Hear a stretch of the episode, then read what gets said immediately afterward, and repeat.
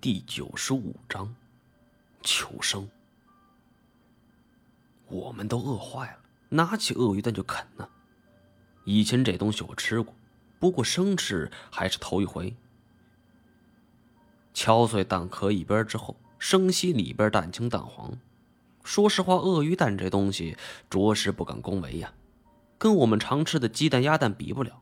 这蛋黄发硬，就像是在喝胶水，而且还伴随着一股很呛鼻的臭味。不过我们是许久没有进餐了，这时候我们像是贝爷附体一样，风卷残云，三下五除二就把蛋给吃了个精光。吃饱了之后。还拍了拍肚子，金锁就问我：“哎呀，咱们该不是要走了吧？这一会儿他爹妈回来可不好惹呀。”我欣然同意。七八米的巨鳄一条还好说，万一来个七八条，我们就是必死无疑。从这里望过去，此处空间不小，足够涌进来一群鳄鱼。而且如此的鳄鱼蛋，肯定不是一只鳄鱼的。我们三人心照不宣，准备离开。在此处东边有一个通道口，我们沿着走出去的时候，却发现路口被堵死了，一条鳄鱼正在打盹呢。原来不是没有鳄鱼看护，而是这家伙偷懒。我们面面相觑。一时间不敢轻举妄动。这条鳄鱼长有六米之多，从体型看是一条雌鳄，此时正在睡觉。它庞大的身躯堵住了路口的四分之三，我们是不可能从旁边狭小的缝隙中钻过去的。我急得四下张望，看到周围有一样东西，顿时心生一计。我招了招手，让太清和金锁跟着我。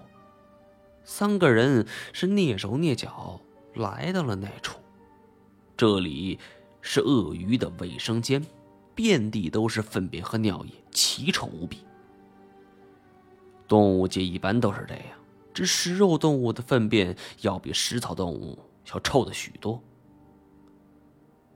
我曾在野外见过野生大熊猫的粪便，绿色。呈着椭圆形，甚至闻上去还有一种竹子的清新。可鳄鱼终归是食肉动物，我强忍着才没吐出来。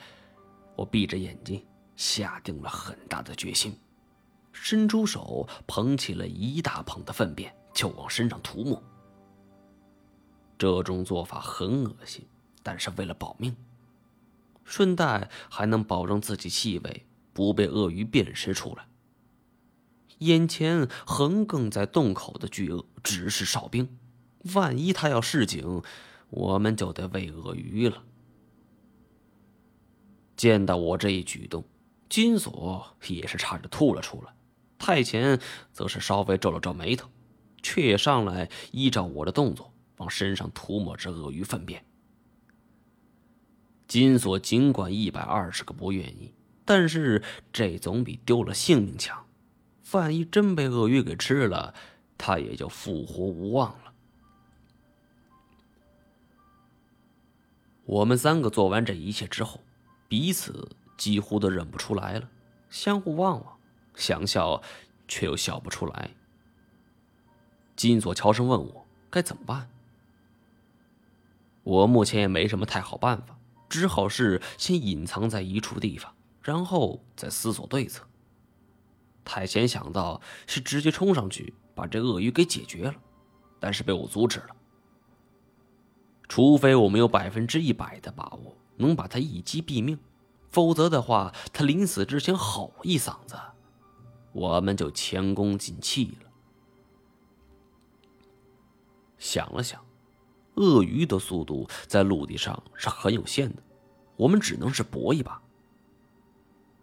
我想丢一块石头。引开他注意力，太前则主动承担了。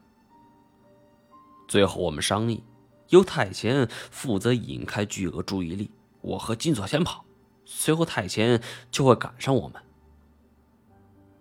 我对太前的身手和速度没有怀疑。退一万步讲，就算不能当场干掉巨鳄，这自保也是绰绰有余的。太贤见我们并没反对，就悄悄来到巨鳄正前方，冲我做了一个手势，表示他已经准备好了。我们也回应了一个手势。只见太监深吸一口气儿，突然飞起一脚，踢起了面前一个石块，咚的一声，正中鳄鱼的面门。鳄鱼被砸醒了，他睁开眼睛一看。面前站着一个散发着同类气味的人，他愣了一下，但是很快就反应过来，摇着尾巴赶向太前。太前已经提前观察好了地形，头也不回，双足点地，身子朝后方飘去，两三米的距离，他才落了地。巨鳄这一击不中，不由得是恼怒非常，继续追了上去。便露出了后方通道。太监大喝一声：“走！”我和金锁两人是着急忙慌，就朝通道跑去。我和金锁这一动，巨鳄本能感受到了，他回过头来，张开大嘴就要撕咬。太前则是柔身向前，踩在他的巨鳄之上。巨鳄是猝不及防，刚刚张开的嘴巴，啪的一声就合上了。但是巨鳄并不甘心，虽然叫不出来，但他甩着粗壮的尾巴，想要扫到我和金锁。